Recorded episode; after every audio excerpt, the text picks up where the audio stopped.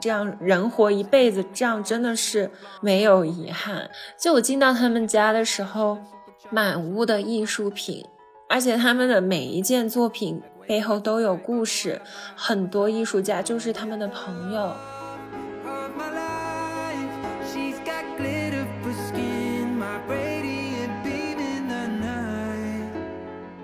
但是只要天气好的时候，那个草坪上就会堆满了人，然后每棵树上都会挂一个睡床，大家就在阳光下面，这样享受就在那里睡觉，就是大家感觉精神状态很松弛，因为这种精神状态的松弛，而让人保持创造力，不用谋生，就很有活力，青春的气息。回到那个学校的感觉，就整个人被重新充电了。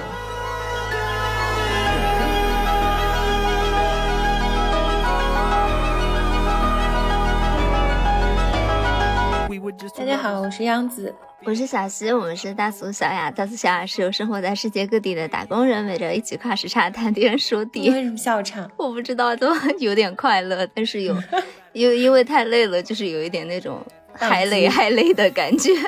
嗯，那是我最近的状态，实在是太极限操作了，最近的人生。是的，是的。然后我们今天也是非常临时的，就想说来跟大家闲聊一期嘛。刚刚小溪说我们要什么，是不是没有存货了？我我突然想起好像是，我就说那要不然今天现在马上就开始录吧。然后小溪就 一整个惊呆，我那个时候还在上一个 meeting 里面没有出来。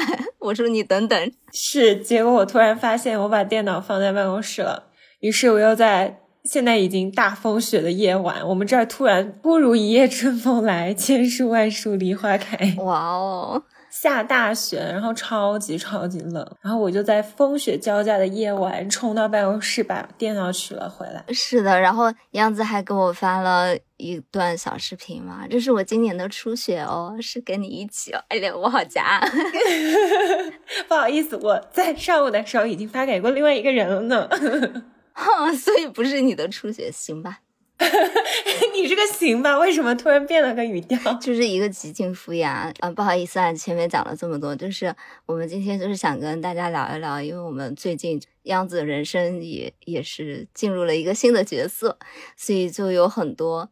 非常 hustle 的故事嘛，然后但确实也是因为生活非常的丰富，以后也变得很快乐，所以就是一个虽然非常的连轴转很 hustle，但是又很快乐的一个分享。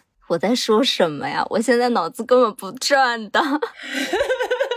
小溪今天其实就说他已经很累了，就是脑子已经转不动了，因为他今天在奇怪的时差醒着。啊，没有啊，我我我是九点。我定了八点过的闹钟，然后九点过艰难爬起床，是啊，是吗？我以为你三点多起的，怎么可能？你这个时差真的是算的乱七八糟的。对他，他一直在问我说，为什么有人在奇怪的时间给你打电话？呃，为什么你现现在在开会？我想说，这不是很正常的时间吗？到底有什么为什么呢？我以为你三点半起的，我因为我现在有个世界时钟，就是每个地方我我可能看错了，看到另一个时期的去了。我们不是差十四个小时吗？好好算算。原谅我，我在过去一周换了三个时区，我现在实在太混乱了。对，然后那那我其实也差不多，我在上海给自己换了三个时区。你真的活得太极致了，来跟我们分享一下。哦，其实就但但是也是还是挺快乐的啦，就。我不知道为什么这周六就是排的非常的满，之前就已经。你哪周六不这样啊？但是这周六就是尤其的满。你哪里是只有周六这样？天呐，我家怎么又有救护车的声音啊？你你这个人生也是过得蛮极致的。呃，我周五晚上就出去喝了一个酒嘛，然后就喝的有点晚，喝到了三点钟的样子吧。哎，你不是说的四点吗？我记得你给我。信息想休想往前提早一个小时。嗯，四点是睡觉的时间。哎呀，你给我戳穿的。就我出门的时候，我还跟自己说了，我今天一定要早早回家，就是一个没有注意嘛。然后，但是其实我第二天早上呢，我不知道有没有跟你说过，我被我一个朋友卖去给他老板做一个讲座啊，就是会会会请一些嘉宾那种嘛，然后去做讲座。我就是非常 random 被我朋友卖去给他老板，说凑个人头这样。西总你好，你不要这样。然后呢，当时我就觉得是一个比较不那么正式的事儿，但反正他是十点钟开始嘛，我怎么样也得早上八点钟起床啊，收拾收拾。然后结果我进去了以后吧，他们就把所有的嘉宾都集中在一个会议室一样嘛，呃，然后就有一种开场寒暄一下的暖暖暖场的这种氛围。然后那个时候我就已经很尴尬了，因为对于我这样的 I 人来说，我点对点的交流是 OK 的，但是你把大家都放在一个地方，然后要开始这种尬 social 的环节，我都会非常的慌张，我不知道我要说什么话。然后我本来的期望是说，我就过去，我就讲个五分钟、十分钟，我也没有几页 PPT，我就几呃三四四五页吧。然后我就快速离场。你好负责，你还做 PPT。然后结果我进去那个会议室，大家开始寒暄了以后，我就发现哇，这个会议室里面好多人啊，怎么今天这么多人要讲嘛？就发现他们都是带的一个团队，因为都会有那种成功的律师啊，或者呃，反就都是各位总们嘛。那你也是成功的建筑师啊？我你你别这么捧杀我，我只是过去被叫去打酱油的。然后他们每个人都带着五六个人的团队，有人是负责照相的，有人是负责拎包的，有人是负责干嘛的？因因为都是男的嘛，然后他们都是穿的那种西装革履的，我穿着一身黑衣服，扎着一个 毽子头，我就去了。然后我还我我也没有什么公文包什么，我就是孤零零的一个人。你至少没有背你那个大书包嘛？哦，那没有，我没有什么东西要带的，你知道，人家都是背着这各种书包、电脑，假装很忙的样子，然后我就是什么都没有。大哥们听到会开心吗？假装很忙的样子，大哥们应该不会听到，他们没有时间听这样的节目，这种吹水的节目，好吗？后来我进去以后就发现，每每个大哥们都准备了那种上百页的 PPT，然后上百页，对。然后上去就是要讲一个多小时，就我就听到一个大哥跟他的小弟说：“我们这个时间空的是一分一小时十分钟，是吧？”然后他小弟说：“是的，是的，已经给您空好。”每一页得过多快？我现在三个小时课，我也就一百多页 PPT 啊。我他他上面还有各种各样的数据支撑，然后他会说：“哦，这一页是干货，大家可以拍照。”我就是一个水货，好吗？我当时就是整个上午都非常的尴尬，而且。我是没有没有期望说这个时间拖这么长的嘛，就是因为大哥们准备的太充分了，所以搞完了以后都已经到十二点过的时间了。哎，这就来到了尴尬的午饭环节。我本来是想说啊，我下午还有另外一个活动，我就可以先跑的，但没想到就是他们就说啊，你过来跟我们一起吃饭，反正你下午那个活动也时间有点紧了，吃一口也是吃一口。然后就留下了，开始吃那种社会饭。我一个人坐在中间，就是坐立难安的状态，真的爱人地狱。这还不是西总的一天是什么？不是我跟你说，我自从落地以后，我没有出过校园，除了去买菜。你说我的生活是有多两点一线，都没有三点一线。没有，但是我就我就觉得你们这种经历很好，然后可以持续输出的人真的很厉害。很累耶，我每天都累塌下上这课。对吧？我昨天回到家，就是感觉一天什么的都没有干，但是又辛苦自己了。我想那个 lobby 表情包。对，然后晚上其实很早，因为昨天晚上是万圣节的周末嘛，就会约小姐妹们出去逛一逛。这样，你说到万圣节，我还想说，我觉得应该会有很多有意思的故事。因为前两天我的学生还在跟我说让我 dress up，我说我就没有衣服。他说你不能这么懒，简单的也可以。他说他们当天就会全部都 dress up，我还蛮期待的。真的吗？那还挺厉害。我们每周五会有个那个员工，大家系里大家一块吃饭，就那种白人饭都懂的，几个 sandwich 那种，然后一些 chips。上周五吃饭的时候，有几个那种年纪稍微长一点的教授都说他们会做 costume 来。中间有一个说他们要做那个黑色大斗篷，就是我们那个系里面有一面墙是黑白钢琴键的，然后他主张大家有的做白的，有做黑的，然后一起在那个黑白钢琴键的那个 那里照相，真的都很会整活哎！我发现大家精力都很好。对你接着说吧。对啊，就是上海这个万圣节就是有一种。这这可是比过年还隆重的节日呢，你这个会被骂。我跟你讲，说崇洋媚外，没有 没有，但但就在上海是这个氛围吗？我小红书都被这个占领了，是吗？你也会被他占领吗？因为确实在上海这样的大城市嘛，可能过年除夕大家就回家了，不会有这么多人聚在一起一起玩。然后，但是万圣节大家就是那种非常用心精心的装扮。我觉得我就是一个大大的混子。你你扮的什么？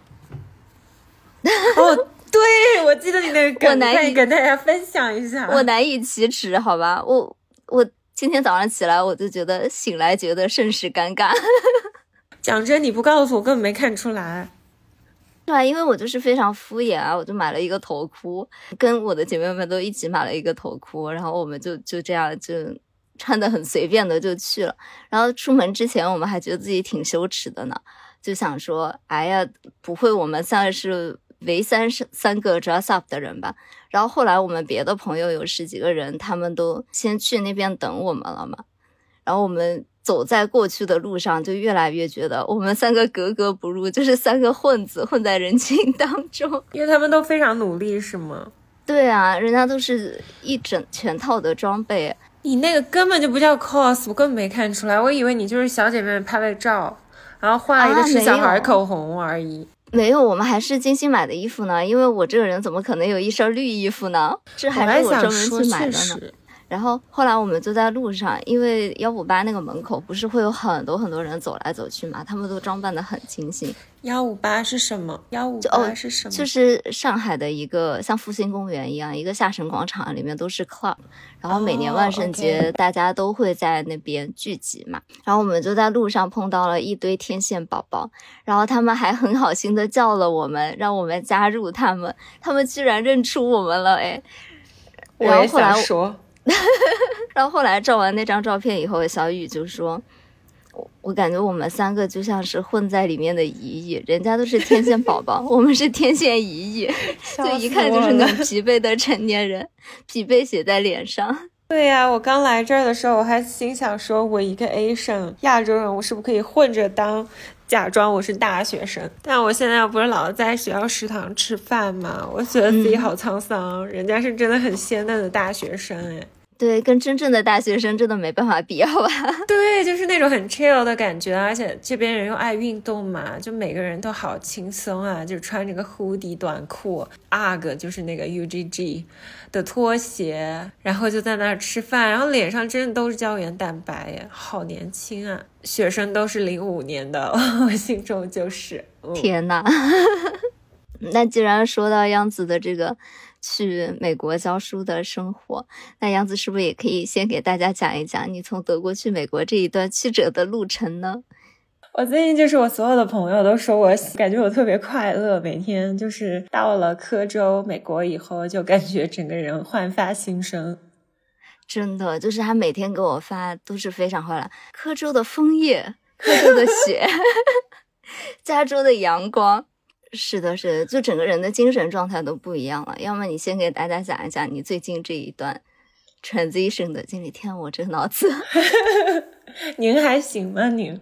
啊，是这样的，就是我开始从德国启程去美国的时候，遭遇了非常多的曲折和磨难，就差一点没有去成。嗯，因为之前我跟大家说过嘛，我是一个做什么事情都会打特别久的提前量，就是那种很容易过度操心的人。就赶飞机之类的，我都会提早特别特别多到机场嘛。其实前一天我就会值机。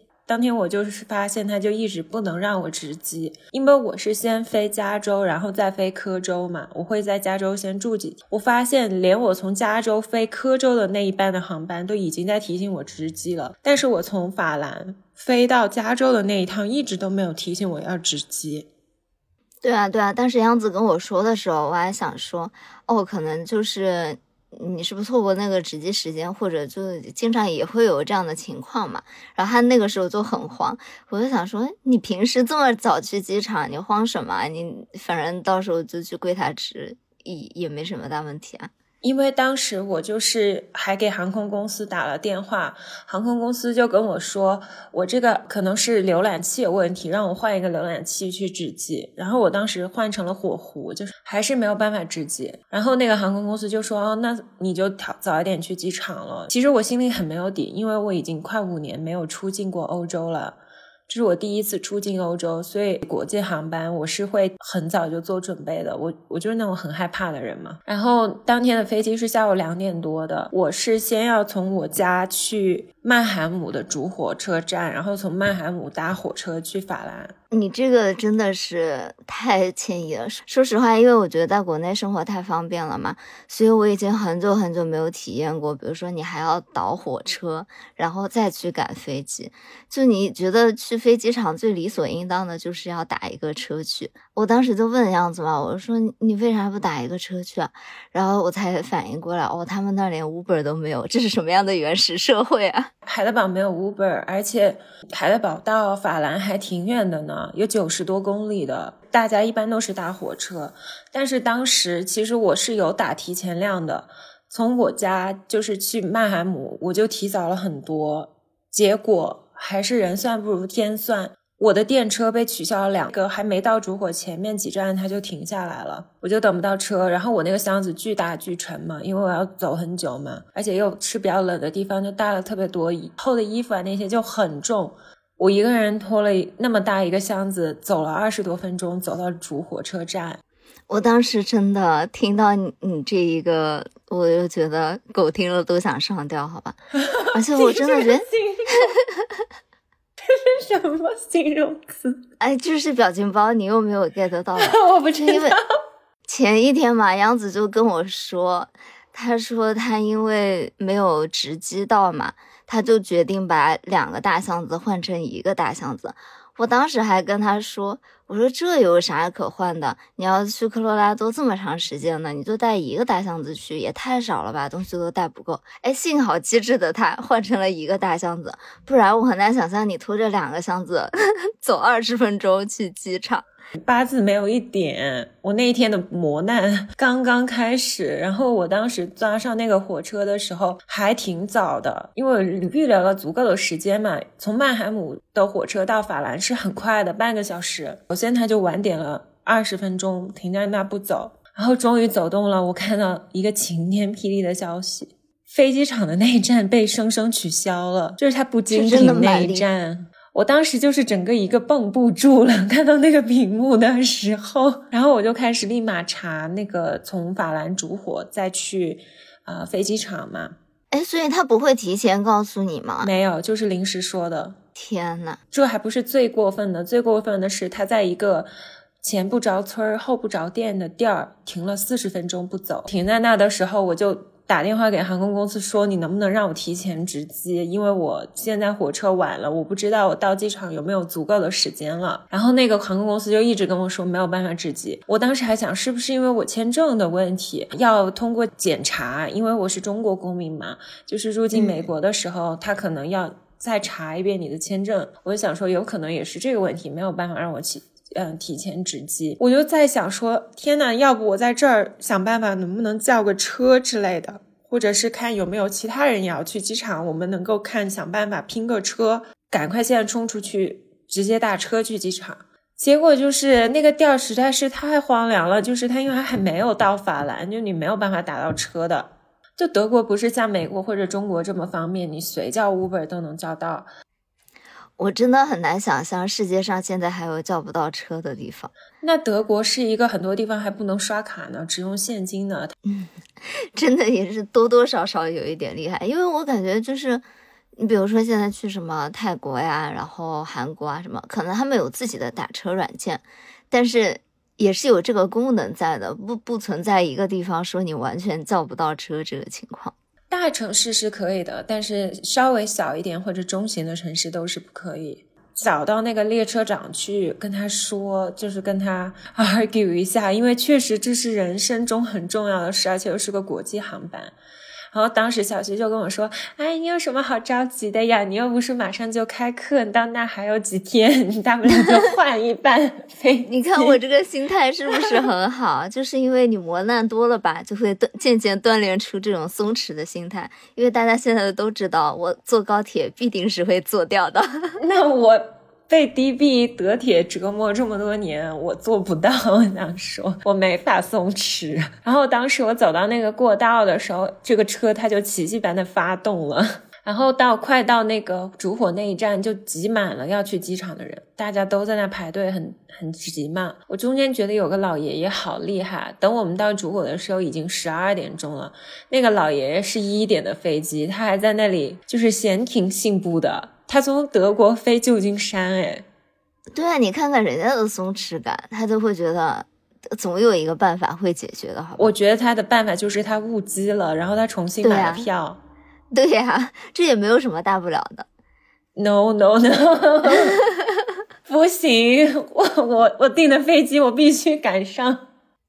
哎，我觉得我现在真的现在变成一个 FP 人格的感觉，而且我现在对于计划也没有那么执着了。我以前真的是一个只要破坏了我一点点计划，我就会炸裂到升天的人。但是，我想到了你和阿陀坐飞机的故事。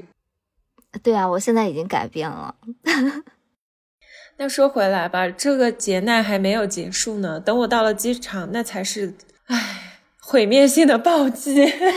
我当时整个就是超级绷不住。就是这种飞美国的航班，它是有在另一个区有一个另外的检查，就是除了机场的工作人员，还有两个可能是使馆还是之类的吧，反正是美国政府的人，他们会检查你的签证。就当时我的签证已经过审了，但去值机的时候怎么都刷不出来。就是那个柜台的那个大哥，他就一直在刷我那个护照的那个 barcode，那个叫什么条形码？二维码？对，条形码？什么二维码？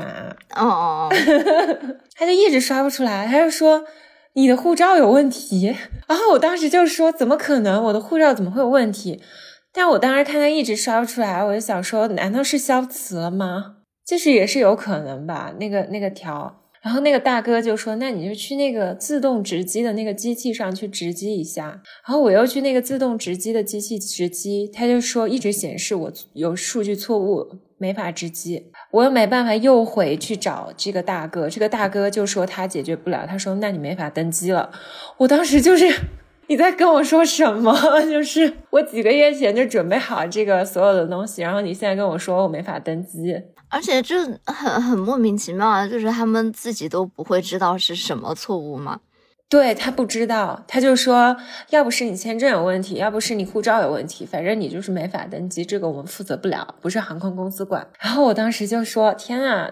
那我怎么办呢？我就只好又去找那个美国那个，我不知道他们是大使馆还是什么的人吧，就跟那个小姐姐去说，我就说我这个签证它肯定是没有问题的，我在几个月前就已经拿到了，我现在不知道有什么问题，就是没法登机。然后那个小姐姐人还挺好的，然后她就去帮我找了这个航空公司管那个 VIP 客户的一个柜台。然后那个那个主管就是明显有耐心很多，他就跟我检查，他就说签证有问题，不是你护照有问题。我就说我的签证怎么会有问题呢？听起来简直就是晴天霹雳！我觉得护照有问题，你还可以手动输那个护照号啊什么的，就是总是能解决的嘛。签证有问题，听起来就。就是凉了，当时就想说，我不会去不成了吧？就是在这个最后的关头，我当时都已经想好措施。我想我去不成，我马上就要联系学校，让学校重新给我发函，然后加办紧加急的签证什么，我都想好了。接下来要怎么弄？因为距离开课也没多久了嘛，或者是我先用我的那个 B one B two 的那个旅行签证先去美国。然后再看怎么弄。结果在这个关头的时候呢，就另外来了一个大哥，就是一看就是比较资深的那种。他一过来就说：“哦，你是不是没有伊斯塔我说：“什么是伊斯塔我不知道。”然后说：“啊，ESTA 就是你登机前，你先要在网上办一个手续，就可能类似于小溪你说的那个，你们去济州岛的那个一样。”嗯。我就说我没有听过有这个规定啊，还有一个是，就是我无论搬家搬到哪，外面都很吵。真的，我我刚刚听到你外面在干嘛？开摩托车大赛吗？这我每天起很早的原因，就有一种 F 一赛场的感觉。搬到美国仍然逃不开这个命运。这不是一个小镇吗？因为我的这个房子 临近马路，这是它唯一的缺点，其他都挺好的。哦，话说回来嘛，然后那个大哥就跟我说了一大通，我就说我这个签证他不需要 ESTA，然后你知道他说来说去是为什么跟我说这个吗？为啥？他觉得我拿的是 B one 和 B two 的旅行签，那个签证是要用 ESTA 的。啊啊，我都不知道哎，这真的太复杂了。就是可能现在入境美国人比较多吧，就是大家都有那个十年签嘛，所以就需要先在网上过一个流程，好像跟很多年前不一样了。然后我当时就说，我拿的不是 B one B two 的签证，我是拿的那种访问学者签。然后他就说：“哦，你不早说！”我想说，大哥，我现在要登机了，然后你在这跟我说了三十几分钟，我这些材料都已经先给你们全部检查过一遍了。那个大哥就又跑到那个柜台去跟他们另外一个经理在那商量，然后商量了一大通。你知道问题是出在哪儿吗？不知道啊。他们把我签证号输错了，把我护照号作为我的签证号输进去，就显示我的啊那个签证不存在。天呐，这好蠢啊！然后那时候距离登机已经很近了，因为你需要提早四十多分钟在那个候机口嘛，一般都是这样的。然后我要过安检，我还得过边检嘛，就很麻烦的。而且去美国的航班你还要脱鞋子，就是比别的地方。检查更严一些嘛，安检。但是我当时就跟他们讲，他们就说啊，那你没事，你这个能按时登机的。他们真的一点也不慌哎，松弛。但我当时想，好吧，我自己也努力过了，反正我的行李是上去了，就是根据国际安全法嘛，就是九幺幺之后，只要你的行李上去了，航班是得等你的，因为他们怕有那个恐怖分子袭击什么的嘛。你真的知道的很全面哎。我当时就想说，好吧，反正我行李上去了，我那我就按流程走，早上一大早就出发嘛，就这样，我还是将将卡上哎。你最后登机是几点？就是两点的飞机啊，下午嘛。对，到了那个值机口的时候，我又是天选之女，我我在那个登机最后一道的时候，他跟我说这个是 S S S S，有一个 code，他说你是要经过双重安全检查。你被选中了，你真棒，福气，你的福气在后头。然后我又被他们拎过去，拎到那个小黑屋，然后给我所有东西给我掏出来，然后脱鞋子、衣服，然后他们不是还有个那种试纸吗？把我身上都扫了一遍，东西也全部扫了一遍，才让我登机。然后我当时全身都汗湿了。就顶着这么黏黏的一身，哎，还要熬十个多小时的国际航班，而且当时我觉得很不好意思，就是因为这段时间我也很忙嘛。但三炮我们播客这段时间就是来了一些活，然后这些活呢又非常的紧急，就是那种需要。一天出大纲的这种活，因为我这个人真的文字能力非常的着急，我觉得真的很需要样子的帮助。我自己是可以把大纲，没有你真的做了很多哎，这段时间我都是在周转的。我可以把那些细碎的点列出来嘛，但是我没有办法最后上一个价值。所以我就要守在手手机旁边求样子说：“求求你，能不能上一个价值？你你就在飞机上把这段上价值的写给我，你下飞机中转的时候马上发给我，然后我第二天早上就加进那个大纲里面去。然后我就每天样子在那边跟我说他登记有多么艰难，我回的都是：那你在飞机上能不能把这个上价值的部分写一写？我还是提前给你了，就是我上飞机前给的，我记得。”啊，是的，是的，真的排除万难。后来根本就没时间，幸亏是提早先已经写完了。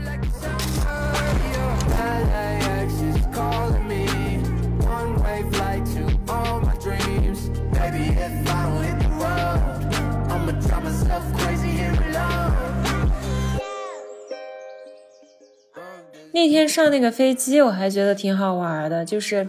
我当我每次在飞机上都能遇到一些好玩的人，就是有意思的人。你真的是一个大艺人，我在飞机上完全不会跟人家讲话，但是人家会跟你说话呀。如果大家都是单独出去玩的话，啊，我就会把耳机戴上，然后就是回避。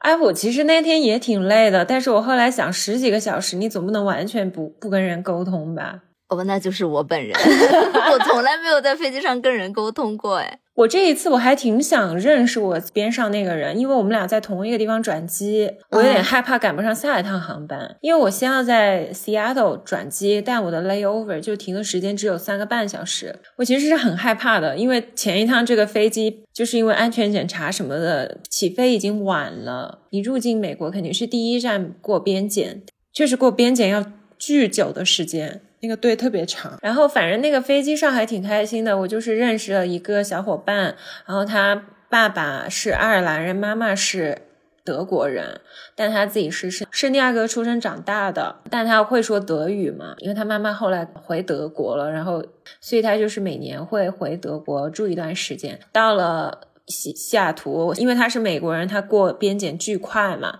然后后来我们那个航班又换了值机口啊什么的，我过边检的时候就是被疯狂拷问，呃，主要原因呢就是因为我是呃未婚大龄女青年，这就是最主要的原因，他们怕我润。没有想到，就是我们现在已经加入这个范畴了，就是小时候大家都会听到这种笑话嘛，说。大龄单身是入境会比较困难的，哎，没有想到现在就是我们哎，真的那个人就是他自己还是个亚裔美国女生呢，然后他就在那里问了我好多问题，对，呃，没有男朋友，你现在是 single，然后就是这样问了我好几遍，我真的觉得这种是真的可以的嘛？等我到学校以后，我还跟我们院长说嘛，哦，但是这个在边检是很容易发生的事情，你下次就骗他说。我我有一个男朋友在德国，对我们现在已经要到这样的程度了。哎，主要这个年龄实在是太微妙了。入境以后就还好，而且我当时幸亏就是，呃，有认识在飞机上有认识我边上这个人嘛，不然我可能就是赶不上下班航班，因为他比我先进闸口，他还发短信跟我讲了，换到了换到登机口，你千万别误机了，因为我当时被卡住很久嘛。哦，好好入境的时候，所以还是挺感谢他的。就是经历了这个哈索的旅程嘛，然后我第二天起来的时候，呃，样子就已经到达了快乐的南加州，就是我们的快乐老家，我们的本命。然后他就他兑现了他的承诺，好吧，他一下飞机就到达了星巴克，然后给我发了南瓜拿铁。对，而且我觉得星巴克的小姐姐人好好，你知道那天我就是在跟小西。快乐发短信，就是因为我们俩真的，我们的精神老家，好吗？来南加州，真的，我们大学在那儿嘛，就是我们的青春。嗯，然后我就在那里跟小西有一搭没聊聊天。但早上买早餐的时候，我就把那个三明治掉了，去跟小西太快乐的打字。对，我们当时在说什么？一片快乐祥和的气氛。然后杨子突然说：“我把三明治掉在地上了。”对，我还买了一个 double cheese 双层芝士的。天呐，我好想吃！我真的好怀念我大学的时候，不经常就是买星巴克那个三明治，然后配杯拿铁吗？我不过现在东西变好贵呀，原来那个都是三块多一份儿嘛，现在都六块多了。然后那天。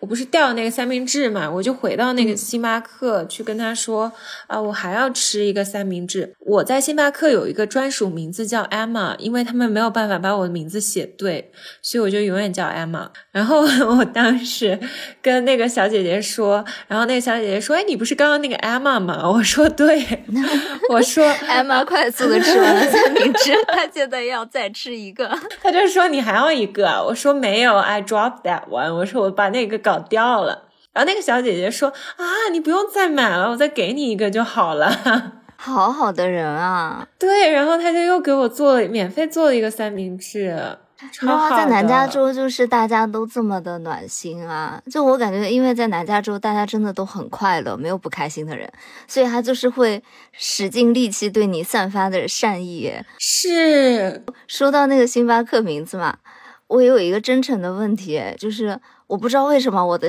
在国内的星巴克名字是我的大名，就很尴尬。就我从来没有见过别人的杯子，因为他会把你名字打在杯子上面嘛。嗯，然后他就是一个叉叉女士，就是我的本名。然后我看别人都是取的一些昵称啊什么的，他不是会问你叫什么吗？然后你跟他说你叫什么不就好了？不是，我们是在 App 上面下单的。国内这个智能化不需要问你叫什么，好吧？我我们都知道。OK，我明白。我没有网购过星巴克，所以我不知道。我就再也找不到他那个可以改名字的地方。如果有小伙伴知道在哪里可以改名字，告诉我一下好吗？我每次都是以一个大名出现，真很尴尬。啊，我想到我之前有一次在国内买星巴克，因为我的那个 App Store 不能切换，我没有国内的 APP。他问我的时候，我说我没有，然后那个小姐姐跟我说：“这是你第一次喝星巴克吗？” 要不我为您介绍一下，这是中杯、大杯、超大杯。他真的是这么说的。其实我有点不好意思了，我应该在国内买礼物的，可是我就是没来得及，我就是临时在机场买礼物的那个坏人。然后我就在机场买礼物，买了去结账的时候，就是你知道加州就是个种族大熔炉嘛，你都分不清谁是什么种种族的，就是很多那种棕色人种，就混了很多地方的那种。然后那个有。阿姨嘛，她肯定是有亚裔血统的，就是很开心，然后讲话也有口音的那种。她问我哪人，我说我中国人。她说啊，我之前去过长城，然后她还说她在旧金山还买过一个什么屏风，然后她掏出了那个手机给我看那个屏风的照片。我真的，大家都是没没有什么快节奏的生活是吧？逮着一个人开始聊天，真的是太快乐了，就是很有感染力。想象这样的事情。发生在上海，估计后面的人都会白眼。阿姨就特别特别开心，然后就跟我说：“啊，你一定会过得特别快乐的，什么什么的。”就是那种好好哦，就是你很很会被他们的那种快乐感染。因为我在德国也没有这样的人啊，就是德国是那种比较冷的那种国家，整个色调就是比较阴冷。加州就是天气好嘛，就有点像意大利一样，意大利每个人都很自来熟，很快乐，就跟天气跟阳光很大的关系。系的，然后当天我不就是在圣地亚哥嘛。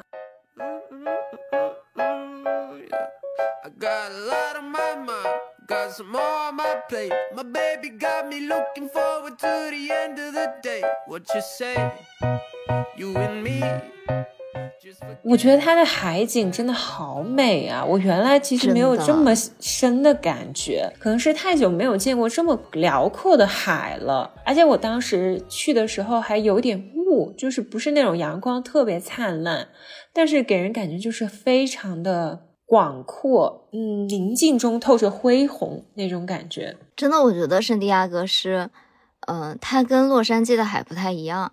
洛杉矶有一种那种。呃，其实还是大多数都是陆地嘛，然后海是一丢丢的那种感觉。但圣地亚哥就真的是大片大片的海水，一望无际的感觉，特别特别的蓝。我感觉圣地亚哥就是最极致的南加州的那种感觉，因为你在洛杉矶还会有很多堵车啊，然后很多高架，就它还是有一个城市的那种氛围嘛。但是在圣地亚哥就完全是放松。我觉得洛杉矶的名利场的气息更重，就是它物质的气息太重了。但是圣地亚哥有一种宁静的感觉，嗯，更沉得下的那种。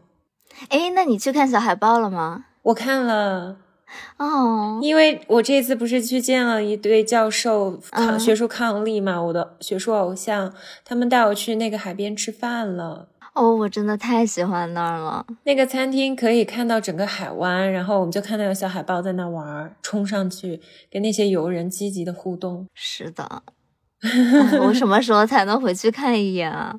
对，就真的是那种，我现在想起这个画面，我都觉得我疲惫的生活会得到一丝丝治愈的感觉。是的，啊，我感觉加州也是，不光是我们。中国人，我感觉很多欧洲人也是把加州想成那种理想之乡，就是对加州有情结的。可能就是欧洲阳光太少了。哦，但我以为他们会希望去什么西西里呀这种地方，因为太容易得到的东西，他们就不珍惜了嘛。啊，好吧，就是德国去意大利太容易了，所以说西西里就会成为美国人的精神之乡。啊，make sense。对啊，去意大利不就是 你记得那个很 cliche 的电影那个 Eat Pray Love 饮食祈祷和恋爱？就是我见到那这一对教授老师们嘛，就是他们真的让我觉得不光是学术学问上，更是他们的那种人生阅历和生活方式，都会让我觉得就是那句话呀，就是世界如此广阔，生活如此美好，值得为之奋斗。因为他们的家嘛，就是离 UCSD 圣地亚哥大学。学，就走路五分钟，太幸福了吧！我也希望就是我的单位离家五分钟，虽虽然现在是了，但是啊，是吗？不是走路五分钟，就我可能打个车的话，十分钟以内。我现在也觉得很幸福，但是比较短暂。我现在离我办公室也就十分钟走路。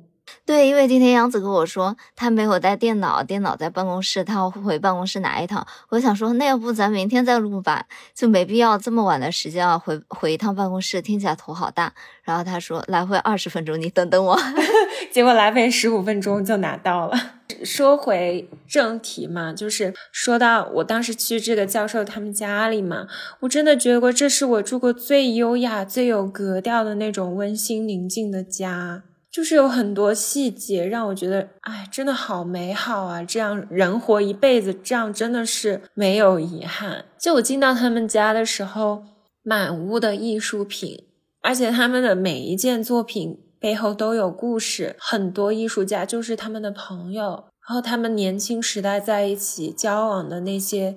经历，他们分享给我听，包括蔡国强老师，他们之前蔡国强的工作室啊，聊起来，其实像蔡国强这样的艺术家，他其实主要依托的并不是像其他一些欧美大的艺术家是靠画廊啊这些起来的，他更多的是靠的学术界的力量。最近蔡国强也在做他那个。档案整理嘛，就是有很多做学问的人为他著书立说，他就慢慢走出来了。因为他的艺术成就确实非常的高嘛，就是很经得起考究的一个艺术家，所以他走出的这条路就跟别的人不太一样。然后当时。我去到他们家里的时候，就是满屋子的书。他们那有一整个书房，全部都是那些我都不知道他们从哪儿收集这么全的，就是一些特别珍贵的图录，已经绝版了的那些图录，还有一些特展的东西，就明显觉得是深厚的人文积累，几十年如一日的做一件事情。我当时最让我感慨的是，他们有一整套的常玉的图录啊。很成系统，他们做的所有东西，因为他们也有很多，呃，日本的艺术家的图录。然后除了书房，他们说他们还有几大架的书没有地方放，他们打算再做一个空间放那些书。然后他们家里的每一个角落都有书，就堆满了。哎，我觉得每次就是看到这样的地方嘛，我就是会会想要萌生出一种想要 settle down 的想法。是。我当时看到，我就觉得，嗯，如果未来能过这样的生活，我死而无憾。对，就因为你平时可能就是上班啊，然后你会觉得在家时间其实也并没有那么多，你可能没有特别花心思去打理这个地方。但是每每看到这样就是呃很有沉淀感的家，我都会想说啊，我真的是需要 settle down 在一个地方才会。慢慢开始这样的积淀，然后才会买，才会愿意买东西，好好经营自己的生活。但其实他们也换地方换的多的，他们其实能长久的住在这里的时间并不是特别多。我感觉在美国，如果你能拿到终身教职的话，嗯，那真是世界上最理想的工作之一。他们在世界各地都可以生活，然后在很多地方都有家。对啊，就是他们就是有这种大本营的感觉嘛。对他们现在的家里有一套很精美的家具嘛，我我当时就说，哎，这套家具是在哪儿做的？美国难道也有这样的工可以来做这个吗？然后当时教授就说，是原来他在上海的公寓里有一套一模一样的家具，然后他们就制作了一套一样的，然后运到圣地亚哥，因为圣地亚哥是个港口城市嘛。所以就他们说很方便，那真的也很有心，好吧？我我不我不敢妄想这样的事情哎。而且整个那个屋子，他们有一个进屋，就是连接那个院子的，也放了一套家具。我当时就有想到贝聿铭的那个家，有一个庭院的那种感觉。嗯，而且圣地亚哥天气很好嘛，基本不下雨，又临海，不干燥。就好舒服啊！他们院子里的植物也很打理的很好，就是有墨西哥工人会定期来整理，因为他们这种教授经常就是有 sabbatical 这种，嗯，sabbatical 中文叫什么？度假研究学期，就是这种不用教课的时候，你可以去别的国家去做研究或者教课。就比如说这个老老师，他有在荷兰莱顿大学教过书，或者去别的日本啊，在京都待过一段时间，就这样子访学的生活嘛。然后，由于他们的生活阅历很丰富，在世界各地都居住过，他们就有很多那种温馨的照片墙，就是他们俩曾经一起到过的那种访学的地方。我当时看到他们莱顿那张照片，我还以为是在牛津拍的。虽然我都去过这两个地方，但没有认出来。就莱顿的秋天真的还是挺美的。然后除了这个，就是他们家里还很温馨，有那种孙子那一辈的所有小朋友的一个墙面。就是在他们的厨房，那整面墙都是小朋友，就好可爱啊！哦，感觉真的是很用心在经营布置的一个家。对，就是所有的细节，比如说他们家那个茶几上的杯垫嘛，是他们从韩国挑的刺绣的杯垫，然后那个下面有小树叶，每一个杯垫上面。就是还是很有心的。其实我爸也有点那种个性的人了。我们家的那种小杯垫什么的，他也是会去苏州专门找那种苏绣的杯垫去。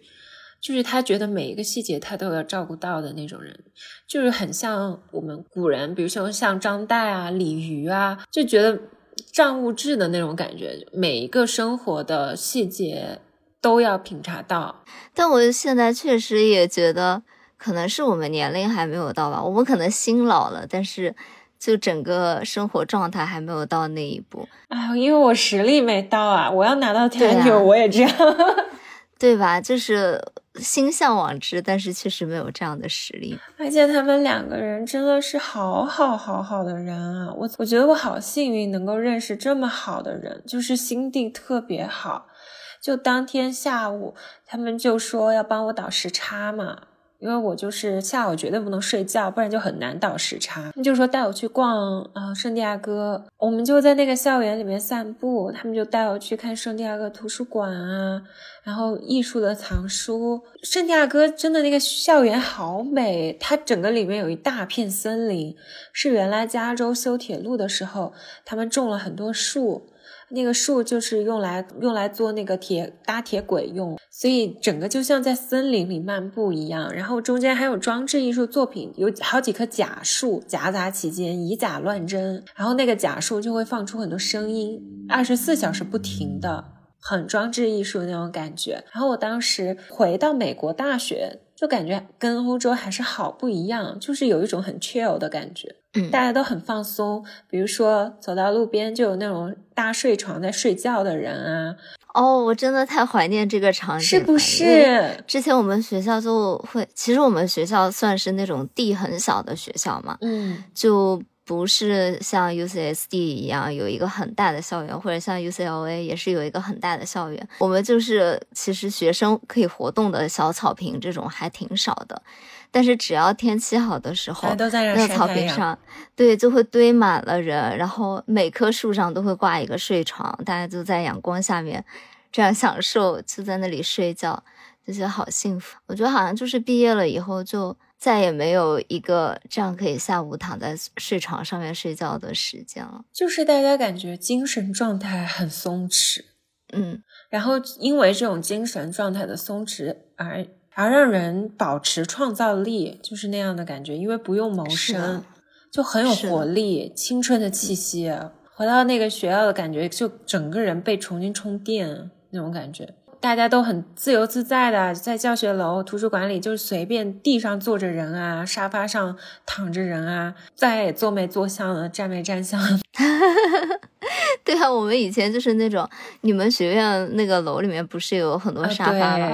很多人都在那里躺着睡觉，然后躺躺着看书，乱七八糟的。对。对，而且你知道德国的图书馆是不能带喝的进去的，也要存包，所以我已经很久没有感受美国这种随便吃的都能带进去的图书馆。对啊，你没有咖啡，你怎么在图书馆工作？就是啊，德国这个系统真的有待改进，有点太规训人了，好吧，我们自由一点。UCSD 里面吃的真的太多了，我无法想象在 UCSD 上学有多快乐，好吗？吃还有 boba tea，学校里面。我们以前也有啊，没有，还是你大五的时候，我已经走了。哦哦，反正凤城啊什么开起来的时候，我已经不在了啊。对，然后里面有好多吃的，还有拉面馆。不过那那两个教授跟我说不好吃，说那个拉面馆，而且他们里面竟然开了个 Target，太厉害了！就他们 bookstore 的底下第一层是一个 Target。我觉得你回我们学校去看一看，说不定也是这样的景象。哦，可能我太久没回了，因为我当时在 USC 的时候，就是没有那个 University Village，对，还没翻新，修了一片很大的新建的，用着我的钱，对，造福了后代，好吧，里面应有尽有，唉，悲伤，但当时真的好开心，然后他们还带我去吃海边，就是。可以看海报的小餐厅吃饭啊，我们还吃了很地道的粤菜，超好吃的。我已经很久没吃过这么正宗的中餐了，真的就是那种照顾我很细腻的人。他就跟我说：“你有时差，你晚上肯定会饿的。你要是饿了，我们有给你准备吃的，有巧克力啊，然后厨房里还有很多水果，有饼干什么的，你可以自己下来吃。”怎么这么贴心啊？而且早上那么早的飞机，他们还都醒来跟我送行，就真的人很好。就这些对我来说都是非常非常珍贵的记忆。就是虽然只有很短的时间，但能给我很久的力量，就能治愈我很很长的时间。就那种很温和的人，比如说带我去学校散步的时候，我还记得当时他还把他们家的两本书。带出来说他要去图书馆还书，虽然是很小的一个细节，但是就是我心里最向往的那种生活。我就希望有一天我的工作之余，我能住在离大学很近的地方，啊，我就去散步的时候还一下书。我不知道我能不能准确表达我想说的，就是那种很平淡的一些细节，但对我来说是很珍贵的东西。我想到的时候，我会觉得。就是能给我很长时间的激励，就是 You are what you love。Taylor Swift 有一首歌叫做 Daylight，它的那个结尾有几句词我特别喜欢，其实都不是歌，是它有几句低语，就是那种 murmuring 的。他就说：“我希望你被你爱的东西定义，而不是被你所害怕的东西去定义。你就是你所爱的一切。” I want to be defined by the things that I love. Not the things I hate, not the things I'm afraid of. I'm afraid of the things that haunt me in the middle of the night. I, I just think that you are what you love. 杨子当时还录之前嘛，就跟我说，他只是浅写了几句话的提纲。我就说你也发给我看看嘛，不然我不知道你要讲到哪里，是吧？然后呢，他这个提纲里面列了。可能有六七八个点吧。我们现在录了五十分钟，讲到了前面两个点，这就是大家都知道样子的生活是多么的丰富，多么的快乐。然后他就说一定要我给大家立一个 flag。督促他在小红书上面更新他的 vlog，我好害怕。主要是现在我没有我可爱的小学妹给我拍照了。那么就希望大家都督促他去小红书里面发一些这种美好的片段啊，这样就大家都可以给他激烈的回复，就帮我分担一下压力，好吗？哎，我现在很少给你发了，因为我们现在这个时差有点尴尬了，我就没有怎么给你发了。我主要是在这个学校，就是有一点社死，我们这个学校实在是太白人了，我这一个亚。亚洲人，我觉得我好显眼，我干什么事情，我真的有一点 self conscious。然后我们整个那个部门也是啊，就我一个老外，我有点不好意思，有时候拍东西。没事儿的，不会有问题的。那那就希望大家能够多多督促样子，好吧？我我有点督促不动，我还有点负罪感呢。你们督促是可以的。我爸现在评论我们的节目，他说之前我们的节目是形形散神不散，现在是形散神也散。我觉得你没有散，只只是我散了，好吧？我现在一期节目不用说一句话，你别这样，我现在好有负罪感啊！你不要这样。没有啊，就是我感觉我又水过了一期节目呢，真好。不是，我今天一直在 Q 小西，小西你说点话，小西你要不分享一下？小溪就。就是那个表情包，我退退退。啊，那这期节目就到这里了。我是央子，我是小溪，然后欢迎大家督促央子，好吗？你不要这样。好的，那我们下期节目再见了，拜拜，拜拜。